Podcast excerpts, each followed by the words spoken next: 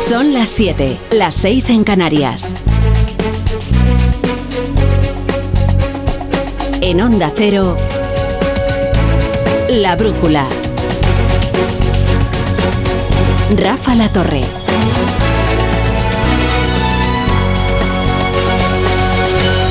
En otro tiempo o en otro país seguramente ya habrían dimitido. Pero son ministros del Reino de España en el tiempo de Pedro Sánchez, así que ni han dimitido ni lo harán hasta que a Sánchez le convenga. Aunque los dos eh, casos son bien diferentes, ambos son hoy rehenes de sus palabras. El primero es el ministro del Interior, Fernando Grande Marlasca, y lleva días, semanas incluso, repitiendo esto cuando le pregunta por la tragedia de Melilla. Y no hubo ningún muerto en territorio español. La otra es la ministra de Igualdad, Irene Montero, y no hace ni un mes dijo esto cuando un periódico muy afín al gobierno, La Vanguardia, publicó un titular en el que advertía de que la ley del CSI provocaría la reducción de penas de delincuentes sexuales condenados en firme. Es verdad que todo condenado tiene derecho a pedir con la modificación de una ley una reducción de penas. Y como vivimos en un contexto donde es más importante el titular que se saca para generar terror sexual y para volver a criminalizar la lucha feminista y para poner en cuestión los avances feministas y para hacer dudar a las mujeres, pues entonces ocurre lo que ocurre, que sí, salen muchos titulares escandalosos, pero todavía no se conoce una sola reducción de penas.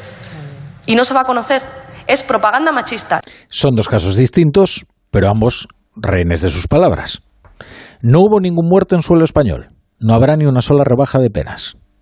Ambas afirmaciones se demostraron mentira y ambos ministros deberían haber dimitido. Ahora están acorralados por las informaciones conocidas hoy, pero siguen siendo ministros.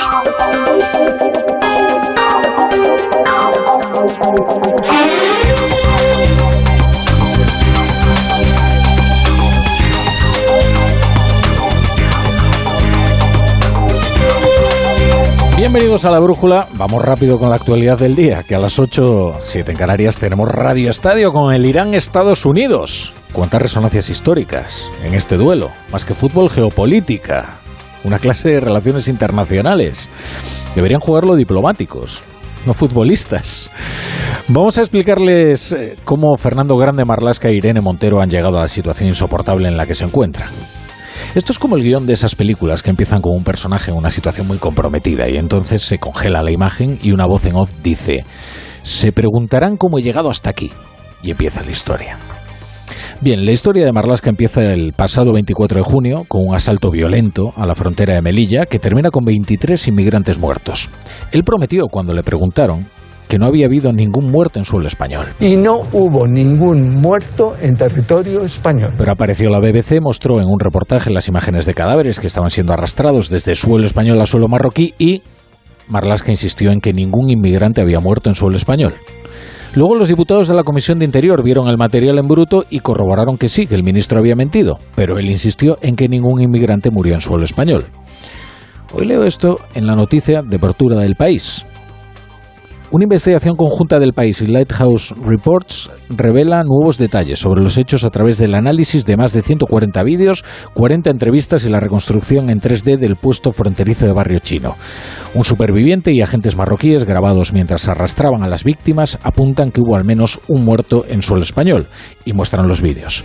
Fuentes del interior Insisten en que no hubo ningún muerto en suelo español y dicen que no se puede dar crédito a hipótesis y conjeturas y especulaciones de un medio de, comunicación. Ojo, no está en cuestión la fuerza empleada para sofocar un asalto, un asalto efectivamente violento. Eso es otro debate. Lo que está en cuestión es esta exacta afirmación del ministro. Y no hubo ningún muerto en territorio español. La historia de Irene Montero tiempo atrás, cuando el Congreso aprueba su ley más reputada, el mascarón de proa del Ministerio de Igualdad, ahí empieza. La ley del sí es sí. Aquella ley se levantó sobre la alarma social generada por el caso de la manada y pretendía refundir los tipos de abuso y agresión sexual para combatir la supuesta impunidad con la que se violaba en España. No era verdad, claro, y la prueba es que su ley ha permitido rebajar la condena a 41 delincuentes sexuales condenados en firme y ha producido una decena de escarcelaciones si lo de entonces era impunidad, ¿qué es lo que ha venido ahora? Cuando salió el primer titular que informaba de que los jueces revisarían algunas penas, Montero dijo que, aquello era propaganda machista. Pero todavía no se conoce una sola reducción de penas. y no se va a conocer. Cuando empezaron a publicarse las revisiones de pena, ella y su partido culparon a los jueces machistas, fachas con toga. Pronto se dieron cuenta de que era del todo inverosímil que jueces y juezas tan distintos y distantes estuvieran conspirando para sabotear el Ministerio de Igualdad. Entonces se encomendó al Tribunal Supremo, que desfacería el entuerto al unificar los criterios y pondría orden.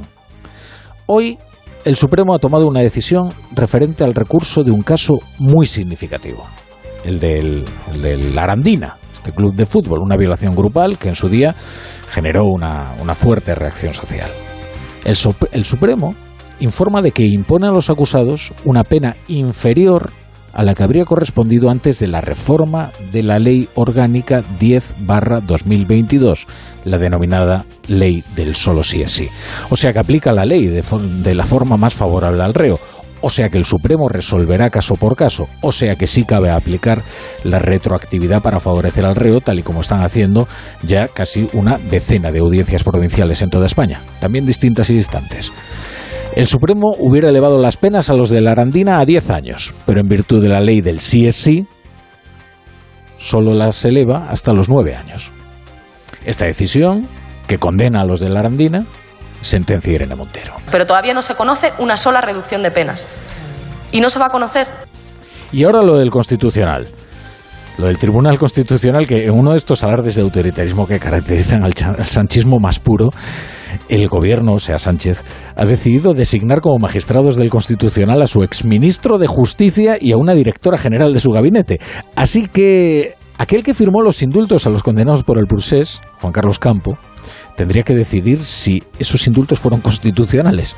Así es como se desjudicializa la política, politizando la justicia. Aún más, habría que añadir, pues, si bien otros partidos habían nombrado a magistrados afines, incluso militantes, incluso exdiputados, una vez más nadie se habría, nadie se había atrevido hasta que llegó Sánchez a llegar tan lejos. El choque institucional es inminente, porque el gobierno no puede renovar por su cuenta el constitucional. La ley establece que hay que hacerlo por tercios, es decir, que o se hacen todos los nombramientos y todos los ceses a la vez, o hay que esperar y el Consejo General del Poder Judicial todavía no ha llegado a un acuerdo para nombrar los suyos. El gobierno quiere voltear cuanto antes la mayoría en el Tribunal Constitucional, pero el tribunal ya ha dicho que no va a convocar un pleno para que eso ocurra, al menos hasta que se cumplan todos los requisitos. Y ahora veremos cuánto de lejos está dispuesto a llegar Sánchez, que ya ha demostrado que, en fin, no será, no será por valentía, desde luego. En Onda Cero, La Brújula, Rafa La Torre.